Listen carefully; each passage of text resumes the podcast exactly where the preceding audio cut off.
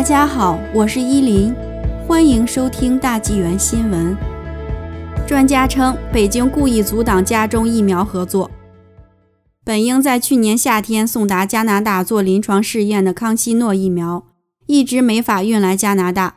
加拿大专家表示，中共当局故意阻挡所致。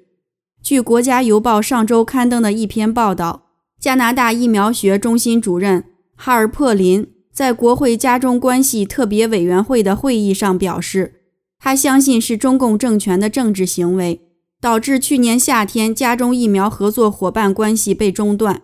去年，中国天津康希诺生物股份公司与位于加拿大达尔豪西大学的加拿大疫苗学中心合作开发疫苗，康希诺获得了加拿大国家委员会的许可。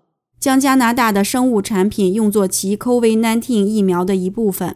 康希诺疫苗原定在2020年5月底前寄给达尔豪西大学的研究人员，以便进行人体试验，但是中共当局阻挡了这批疫苗样品运来加拿大。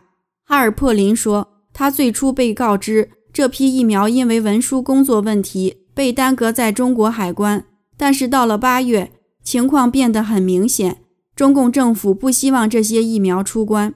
他说，他发现康希诺疫苗已获准并运往俄罗斯、巴基斯坦、墨西哥、智利和阿根廷等国做试验。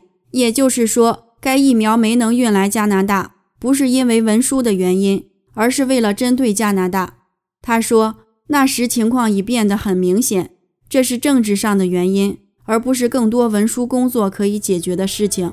该报道称，康希诺生物股份公司没有回复采访要求。